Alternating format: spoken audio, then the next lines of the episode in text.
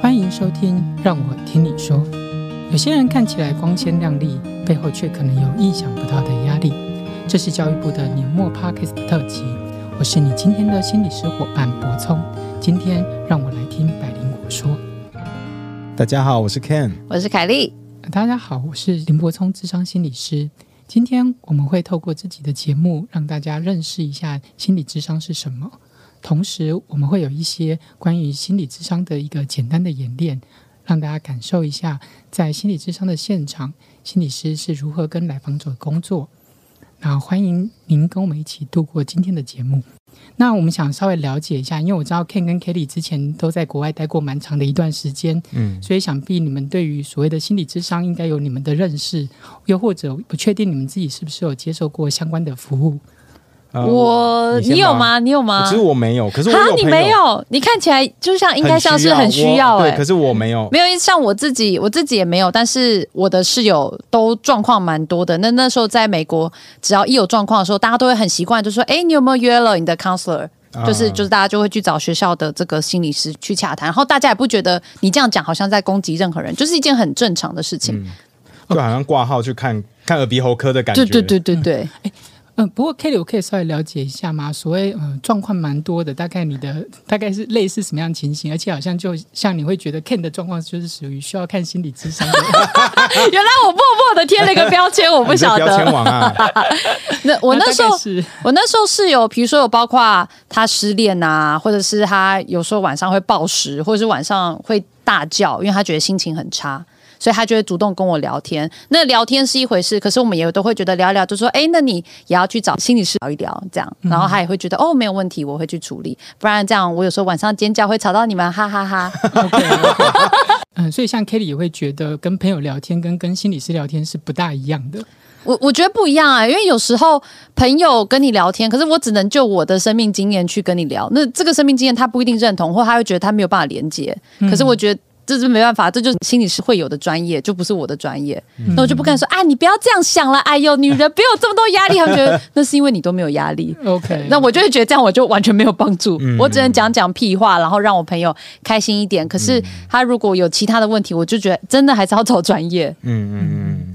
那 Ken 的部分呢？你对于心理智商的了解，尤其你周围这么多心理师朋友的话，就是我最近这几年是有一些朋友，因为大家都是可能算是步入中年，所以所以会遇到比较多不同的问题。跟学生时期，像现在大家，我朋友大部分就是说啊，工作不顺利啊，惯，所以那时候他就跟我说，哎，说他状况不太好，说，哎，那你有没有去找那个心理师？然后他说没有，我想先跟你讲，我说我我愿意听，可是我不确定我能不能给你。你该需要的帮助，或者跟他说 "It's okay, we'll go through this"，这也不是真的对他有什么帮。我自己觉得啊，可能不是真正有很多帮助。我觉得这种时候，就算我接收到，我会反而变成我压力很大，说我很想要帮他。可是不知道怎么帮的时候，就变成我突然也多了一个压力。哎、欸，我说真的，讲到压力很大这件事情，因为我曾经有一个朋友，他后来去中国工作嘛，嗯、然后他也是压力非常的大。那他自己对于就是心理师啊，也是比较排斥，所以他就会很想要找朋友聊。嗯、然后就发现每次我陪他聊，我聊完我那个心理压力之大，对，对，那个好沉重。然后有时候你会觉得你其实没有办法承受的，突然变得像一个吸满水的毛巾沉下去的感觉。对啊，你讲的这么有有涵养，我真是傻眼。其实我们生活中或多或少有大大小小的烦恼。那其实一般朋友比较能够做的部分，就是站在自己的生命经验的部分做一些提供或者一些呃陪伴。嗯、那因为心理师确实我们有一些比较多的教育跟训练，所以我们对于一般性的状况或者人的大部分的情形是有比较多的认识。不过我蛮好奇的，所以两位对于听起来对于心理智商都有一定程度的认识。那那你们对于心理智商会有什么好奇吗？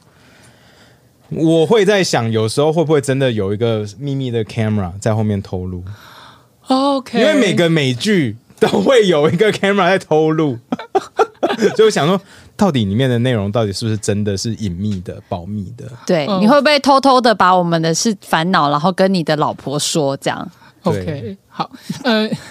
原则上，基本上在心理咨商的过程中，我们都是保密的。那如果有任何破除关于保密的状况，其实我们一般来讲都会再跟来谈者做一点讨论。比较常见的，比方有些是呃。正在训练中的心理师，他们可能需要录音，然后跟他们督导做一些讨论。那我们其实也会有录音跟录影的同意的部分。对，那至于跟另外一半讲这种事情，基本上应该是不能发生的事情。嗯，对，就不是一个闲话家常的话题啦。对，嗯，那果那果然我们不适合，我们就忍不住就是在节目上分享。对啊，有些哦，这个生命故事也太酷了吧。对，那我觉得心理智商另外一个比较大的特色，除了心理师本身的训练跟涵养之外，就是这个保密的部分。因为有时候我们有一些人在跟生活中的朋友分享故事的时候，很担心对自己生活产生其他的影响。好，因为你如果跟你朋友讲，你的朋友又有同样的朋友圈，他可能会跟其他人讲。那有些人比较敏感，就会开始想一下，哎，这个人知道之后会不会全班的人都知道，或者全世界都知道这样子？其实我觉得还有另外一个去职场之前会担心的东西是进去然后被。被 judge，他是内心会不会一直在偷偷的批评我这种感觉？可我觉得这个压力一定没有朋友大啊，因为你跟朋友讲，朋友一定是直接批评你，而且脸就没有受过训练，你才会直接批评朋友。大部分人会就是听你的脸色，我们一看就知道，因为你没有受过训练。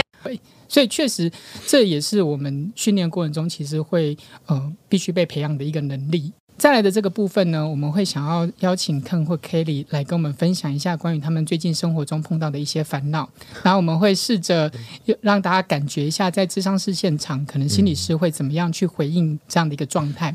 不过，我们也想先让听众们了解一下的是，呃，因为在这样的一个对话的过程，因为这个。最后的录音其实会在公开平台上，所以已经违反了我们刚刚做的第一件事情，叫做保密，直接自打脸，就是叫保密。所以等一下进行的东西，其实理论上不会是在心理智商现场完全一样的一个做法。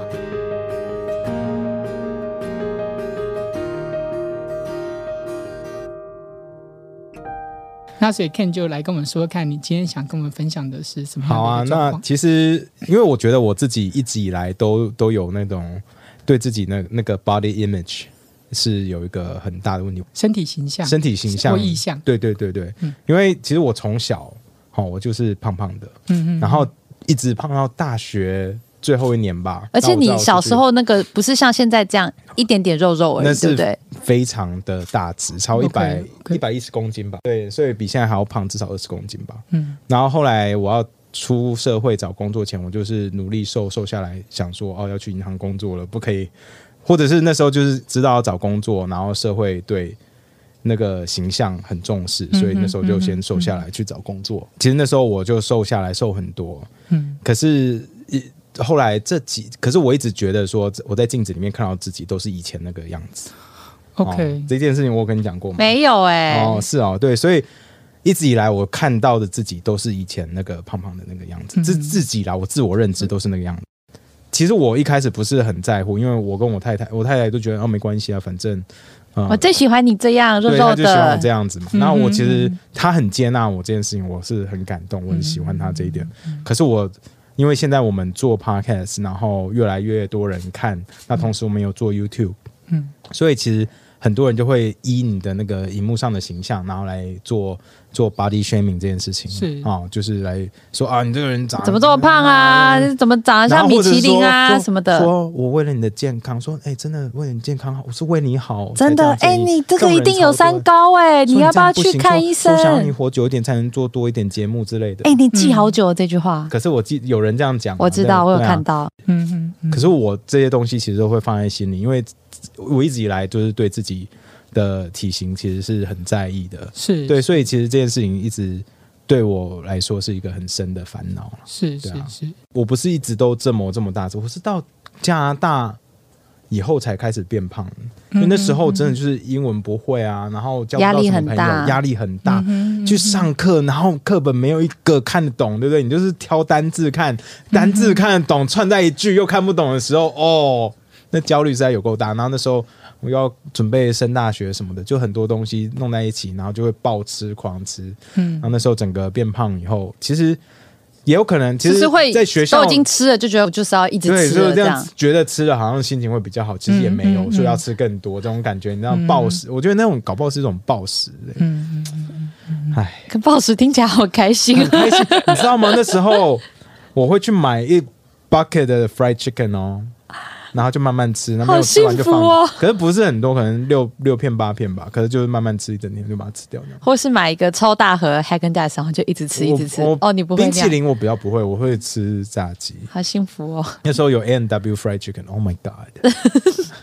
不过就很糟，我知道那这件事情很糟。国外真的比较少，就针对你，至少我在加拿大，好那边比较少针对体型，然后就是一直在霸凌的。OK OK，我反而都是一直对自己不满意这样子，嗯、对啊。所以所以听起来那个时候，呃，一个 body image 的改变，其实跟那时候 Ken，呃，刚到。加拿大的时候的读书压力跟适应压力，其实也是绑在一起的。我觉得是啊，就绑在一起。嗯，嗯，所以 Ken，其实你有发现，在你身上的一个状态，也就是当你压力大的时候，或者是感到很焦虑跟烦躁的时候，其实吃是一个你非常习惯拿来舒压的一个情况。嗯。可是你一开始吃之后，因为身体就会开始可能变胖，然后。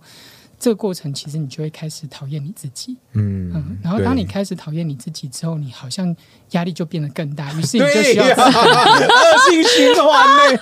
Oh my god！到现在哎，嗯，你看我三哦，我三十七哎，到现在这循环还没断，好恐怖哦。嗯，所以看，其实你有留意到关于你在 body image 的部分，其实蛮大一部分跟你在面对压力跟情绪调试的一个模式，其实是。绑在一起的，而且是相关的。嗯、是是是，哎，那这样怎么办呢？那怎么办？还是也没关系？还是就自己认知这一点之后，就是下一次压力大就，就与其去买那个一整桶的胖老爹，可能就变成说我去健身房之类的。一个部分当然就是像。看刚刚提到的部分，我们是不是需要有一些不同的呃舒压的策略在这些当下？不过确实，我必须说，在一个情绪压力非常高的情况下，一个最习惯的呃舒压策略，常常是会先被优先执行的。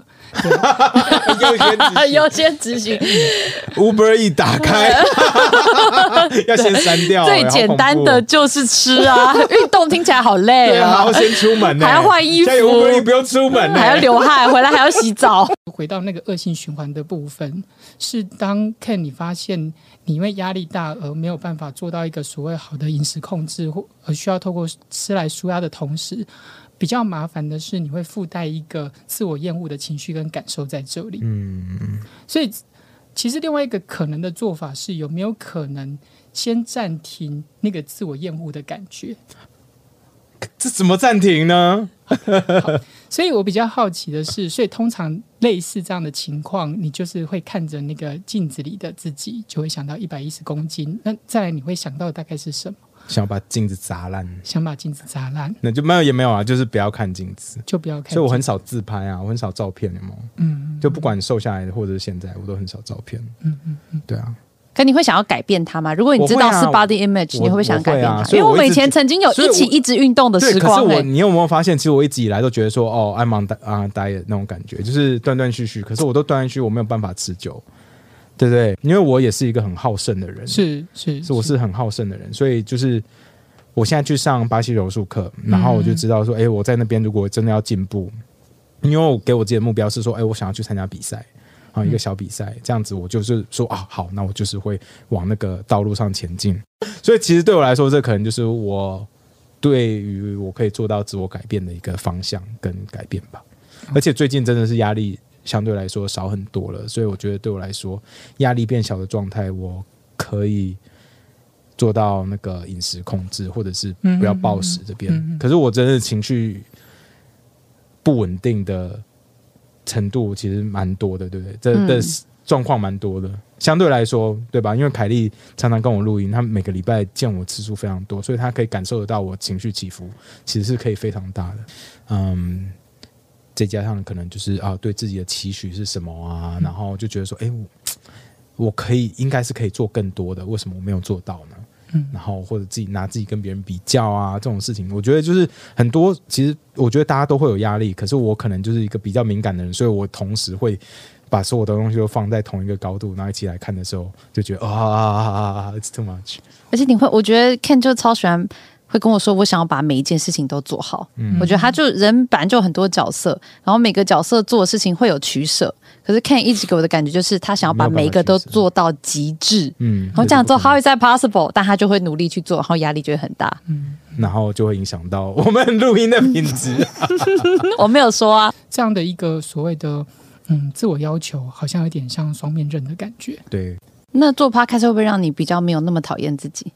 因为有很多人爱你，所以再多人的爱也是，再多人的爱比不过我自己对自己讲的话。我觉得看这一个部分，其实我觉得是说的蛮好的。有时候其实我们在生活中会经验到非常多不同的人的爱或者是关心。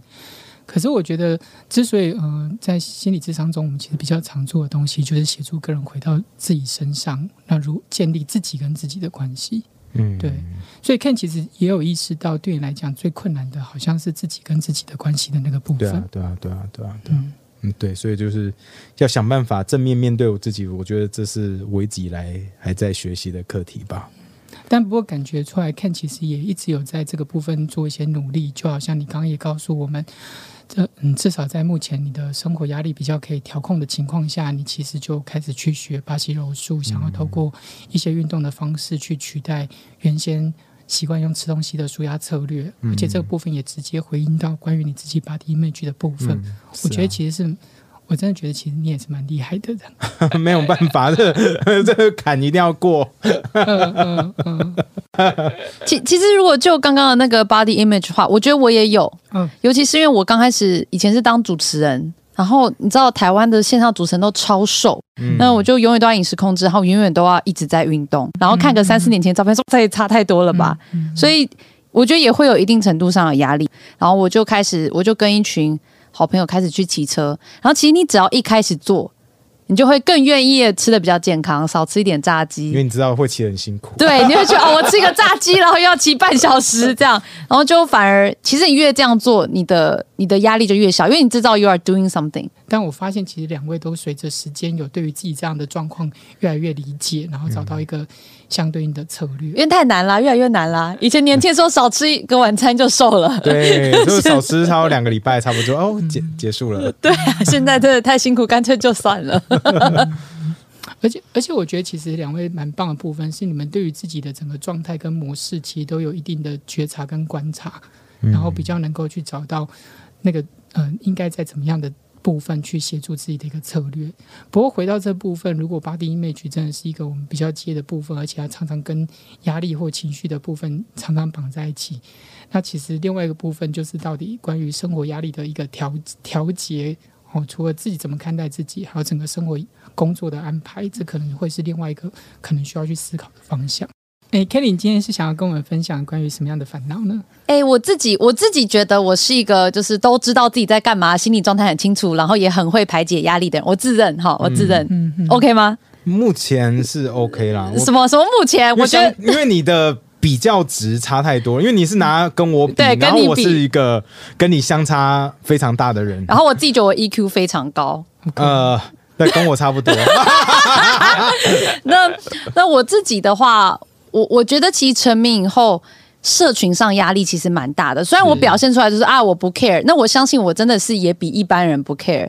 但其实，在那个不 care 的后面，他还是会有承受很大的压力。比如说，我们也曾经 care 这个字，对 对对对 对，比如说我们会。呃，我们都会看很多社群的留言啊，YouTube 的留言。其实我不止在 Podcast，我还有在脱口秀。对那脱口秀的东西讲的东西也比较尖锐，又非常具有个人特色。嗯、那那下面的留言都会非常可怕。嗯、还有网络上也会有很多厌女的留言，就还不管你要讲什么，嗯、他就针对你是女生的各种批评，这种也有。是，然后。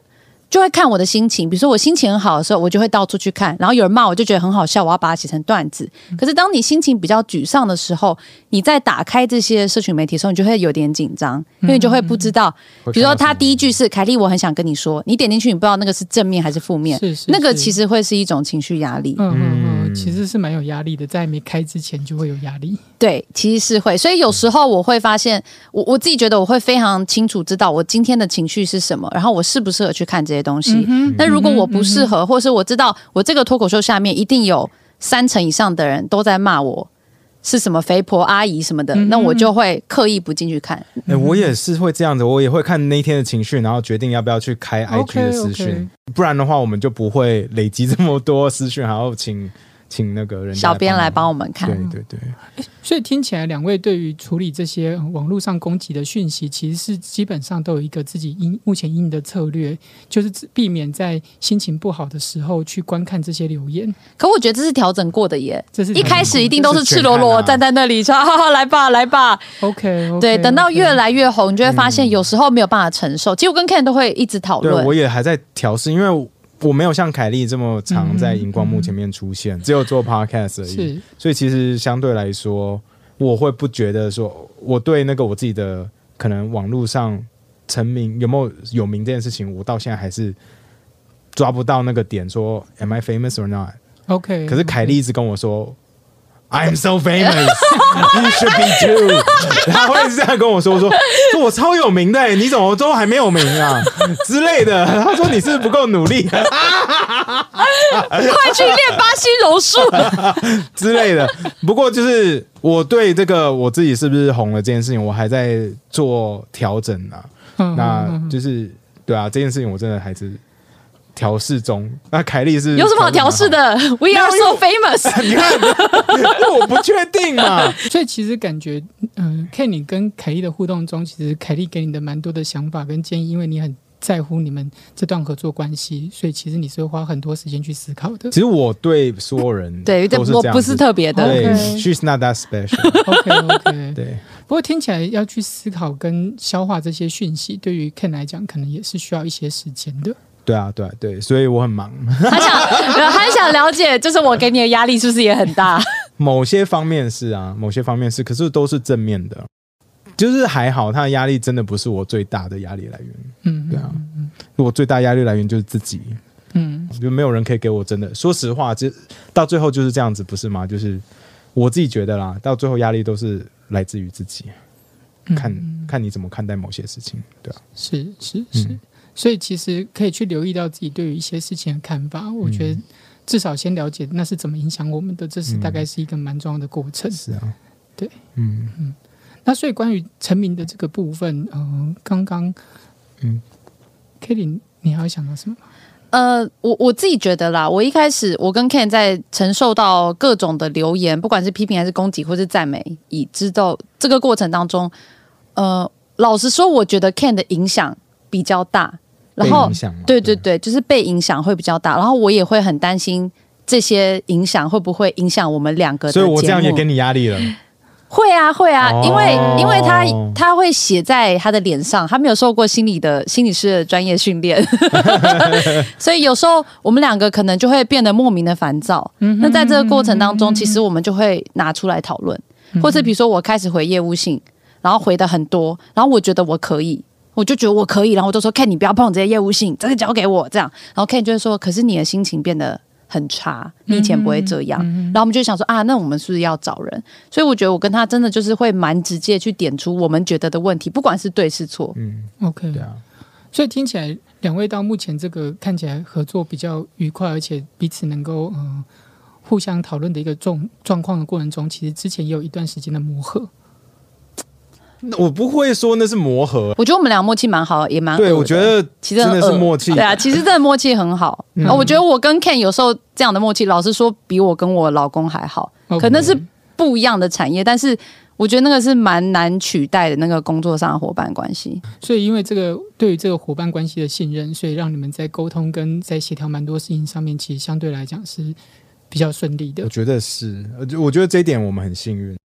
因为你就知道他永远都没有想要占我便宜，永远都没有，所以我觉得我只要更努力的，不要让我占到他便宜就可以了。然后我发现我们两个好像都这样想，对，我们两个都是一直在互相的帮忙，说我帮你做更多你的 share，然后他也是更想要帮我做更多我的 share，然后结果就是两个就我们的饼就越来越大。哎，真的是这样子，我们饼真的越来越大，人也是。我也开始 BJJ 了。OK，所以看起来，因为两位对于整个呃合作的过程中，最终要去的关于那个价值的方向，其实因为是有一致性的，嗯，而且其实双方都是抱持这个合作，然后看怎么把事情做好的态度在进行你的工作，嗯，所以会让在工作过程中的一些情绪或者是某一些可能微小的冲突变得不会被因此而被放大。这对于两位的合作看起来是一个蛮重要的一个帮助，这样子。嗯，是。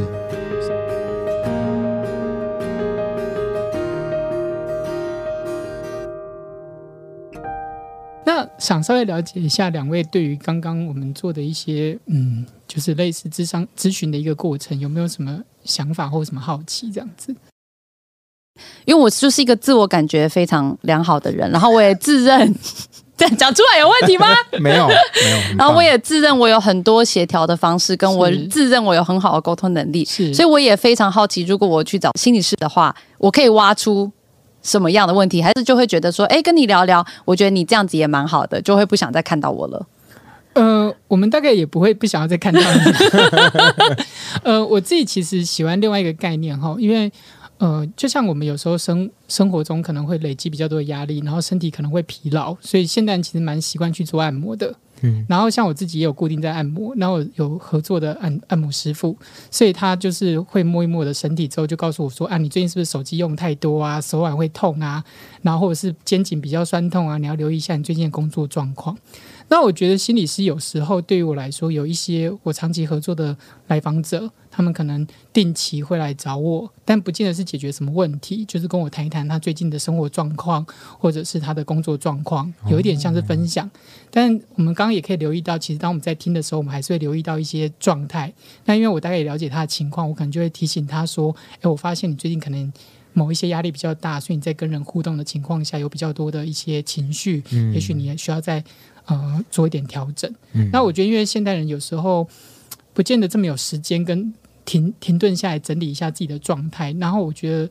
呃，找一个心理师一起整理，其实也是可以的。他不见得是一定有什么问题啦。我很喜欢那个按摩的比喻。对啊，我也是。我一听就说、啊、哦，我懂了，我懂了。嗯、就是有时候去按一下就啊，送这样，也不一定真的有什么伤。对，就是去通畅一下，疏通一下，疏通一下。嗯，所以我其实确实会有一些来访者，他们比较长期的，但也不用很频繁，可能一个月一次啊，整理一下最近生活的状态。我觉得其实也是蛮好的。嗯嗯，好酷哦。就是以成人。来说的话，其实双北的智商中心非常的多，这样子，其实上网搜索应该都找得到。那学校部分，其实各县市地方政府都有所谓的学生智商中心，哦、那国中小其实都有。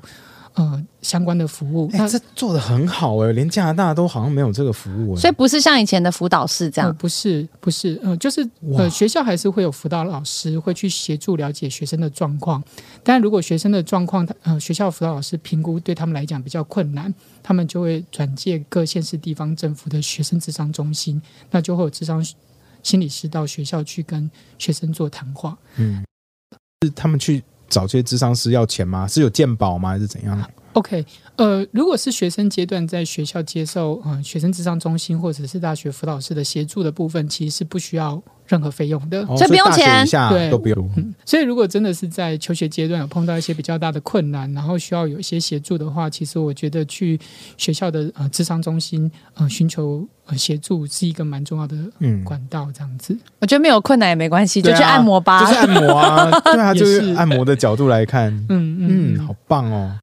那要怎么知道？就是我今天去找一位心理师，然后我觉得他很雷。对，你怎么知道他雷雷？你怎么知道他雷不雷？我通常都，这是很好的问题耶。我怎么知道说对啊？都只能看 Google 下面几星的 review 嘛？可、啊、那到底对不对，或怎么样适合你？怎么评断这适不适合你？呃，我通常几个比较简单的建议啦。哈，第一个部分是，当然，如果你有朋友也使用过相关的服务，你可以问一下你朋友使用的心理师是哪位。如果你朋友觉得 OK，大部分应该就还 OK。这是一个比较简单的方式。嗯那另外一个部分，我觉得，因为心理智商这部分其实有时候蛮个人的，然后我们有时候也会有一些适配性的问题，所以如果当你去找了一个心理师，你跟他谈一谈之后，第一次谈完感觉不太对，你可以做一个尝试，就是把你不太对、感觉不太对的部分跟心理师说一下，然后直接跟他讲，就说我觉得你很雷这样。呃，就是你可以跟他 适配性哦哦，我觉得你跟我不适合。嗯，那那心理师可能会跟你讨论，大概在哪些部分你会觉得好像不是那么舒服，然后于是就看看这个心理师能不能做一点调整。对，那因为我觉得其实个人的感觉其实是一件很重要的事情。当你觉得在这个过程中没有被接纳，你也没有产生信任感的时候，你后续要进行任何的工作，其实。都会有困难，所以多试几个是没有关系。这样，其实我是觉得可以。我们其实比较担心的是，个案在尝试了第一次智商的经验之后，然后碰到一个可能不是这么适合他的心理师，就会觉得心理智商没有用。哦、对，我有听过这种。有时候来访者确实需要经过不同的尝试，可能尤其是当你的状态比较特别或比较复杂的时候，确实有时候会经过一些尝试，才会找到比较适合自己的资源。这样子。今天很高兴可以跟百灵果一起来谈谈到底心理智商是什么。然后在今天的过程中，我们也稍微对于所谓身体形象或伙伴关系的部分做了一些讨论。然后最后呢，我们也稍微了解了一下关于目前如果我们要寻求所谓的智商资源，可以怎么去哪里寻求类似的管道。嗯，我们很高兴用到免费资源，对啊，今天被按摩的感觉，谢谢，谢谢。感谢收听，让我听你说，请听不同的故事，带来与情绪和解的可能。如果你有咨商的经验，或是在这集中得到疗愈，欢迎留言告诉我们你的想法，或是发文分享你的收听感想。Hashtag 让我听你说，一同响应心理健康。也欢迎继续点开其他的集数，与我们一起展开对话旅行。